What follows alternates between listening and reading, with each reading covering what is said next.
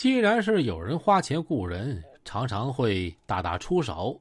所以杀神帮的成员在长沙、益阳等地呀，参与了十几次民间纠纷，甚至是打架斗殴。又因为有许多雇主请他们去，不是威胁他人，就是帮自己造势，有许多是见不得光的，甚至还有人不想招惹杀神帮，所以很多当事人并不愿意到警局报警，把事儿闹大。所以，长久以来，杀神帮也没人告发他们。当然了，最主要的还是杀神帮已经在当地民间小有名气，尤其以心狠不要命出名。这就要说到他们参与的另外一起打架斗殴，其中还有人持枪射击。有一次，有人到张某的饭店闹事儿，这让张某十分愤怒。于是，立刻命令曾某带杀神帮的人出面报复。曾某二话没说，就找对方约架，而对方也是十分蛮横，就同意在益阳医专附属医院边上见面。等双方车辆刚一碰面啊，对方就开了一枪。对方以为自己手里有枪就能吓退杀神帮，可没曾想，杀神帮的成员复仇心切，是躲也不躲。将他们的车卡住之后，就挥舞着管制刀具冲了上去，这反而把对方吓得丢了魂儿。眼瞅着自己的车快要被杀神帮的人砸烂了，他们担心自己的生命安全，所以立刻大声向杀神帮的成员求饶：“杀神帮的兄弟啊，我们错了，我们错了，求求你们放过我们吧！”杀神帮的人见对方服软了，这才放过他们，上车离开了。也正是由于这次事件，杀神帮在他们所谓的圈子里呀声望猛增，人人都怕他们，所以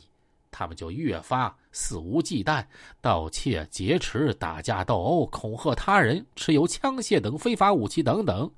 已经给当地的社会治安带来了很不好的影响。收集完证据之后，警方立刻出动，把他们所有人全部抓捕归案。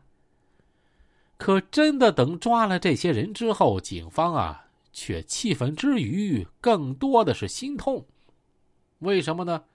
因为除了包括张某和曾某以内的少数几个人，其他涉案人员大多都是未成年人。警方实在不懂啊，他们的年纪本应该在学校好好读书的，要么是找一个安稳的工作好好奋斗，怎么就走上这么一条不归路了呢？经过审问，他们发现原因远比他们想的要更复杂。其中有的人是为了一口饭吃、一个工作，因为最初曾某承诺他们，只要加入杀神帮，每个月就会有五千块钱的工资，而且管吃管住还管玩。但实际上是让他们去偷去抢，去威胁他人索要财物。而有的人则因为年少无知、一时贪玩，觉得。和杀神帮的人在一块儿啊，十分有面子。可是，他们真的理解面子是什么吗？在他们看来，只要出门成群结队就是面子，只要有人怕他们就是面子，只要看到别人开枪不害怕，拿刀砍人就是面子。但是他们大错特错了，在这里面更是有家庭条件非常优越的青年，年纪不大，平时父母给的零花钱啊就有好几千。之所以加入杀神帮，只不过是因为感兴趣而已。这些青年中，许多父母要不是工作忙顾不上孩子，平时没跟孩子进行很好的沟通；有的则是对他们彻底失望，选择不管不问；还有的是信任自己的孩子，相信在家懂事儿、懂礼貌的他们，在社会上不会做出违法犯罪的举动。另外，网上有不少低俗内容。也在给他们传播不良信息，比如像天港这样的主播，他们发布的一些视频照片，不过是为了吸引人的眼球，获取他们眼中的自信。这样的行为害人不浅。而事后在杀神帮被抓之后，天港还跑到现场，跳上警车进行直播，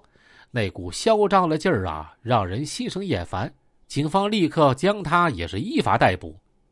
和天港相同的是，杀神帮成员的手机中，在网上也都有自己的账号，发布了相似的视频。但是，他们这些行为能带来的，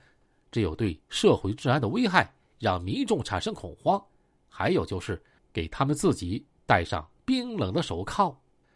在侦破这个案件的同时，我们也不得不深思：